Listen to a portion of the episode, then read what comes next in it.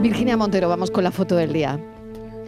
La imagen de hoy es la propuesta por Jorge Zapata. Este jerezano afincado en Málaga es fotógrafo de la agencia F desde 2005. Ha trabajado para medios como El País, Interview, Diario 16, Jerez Información, Diario de Cádiz o El Correo Andalucía y ha fotografiado zonas de conflicto como la guerra de Kosovo, la independencia de Timor Oriental y la zona cero tras la caída de las Torres Gemelas. Zapata ha sido galardonado con premios como el Andalucía de Periodismo y fue primer premio del certamen Un año en fotos en 2013. Ha asistido a diferentes masterclass y seminarios de profesionales de gran relevancia nacional e internacional. Y ya saben nuestros oyentes que pueden ver la foto del día en nuestras redes sociales.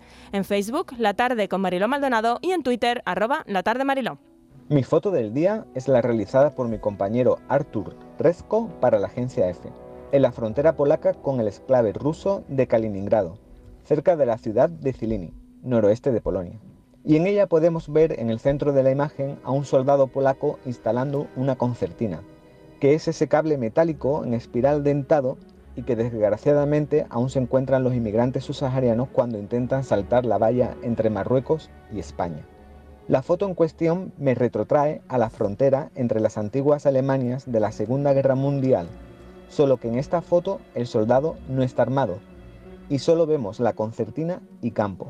Transmite una calma inusual, quizás por la simetría de los elementos que aparecen en ella. Una simetría aparente a la calma que nos han querido transmitir todos los estados, excepto Ucrania, de que Rusia no lanzó los misiles a Polonia. Fotoperiodistas que buscan la imagen del día. La tarde de Canal Sur Radio con Mariló Maldonado. También en nuestra app y en canalsur.es.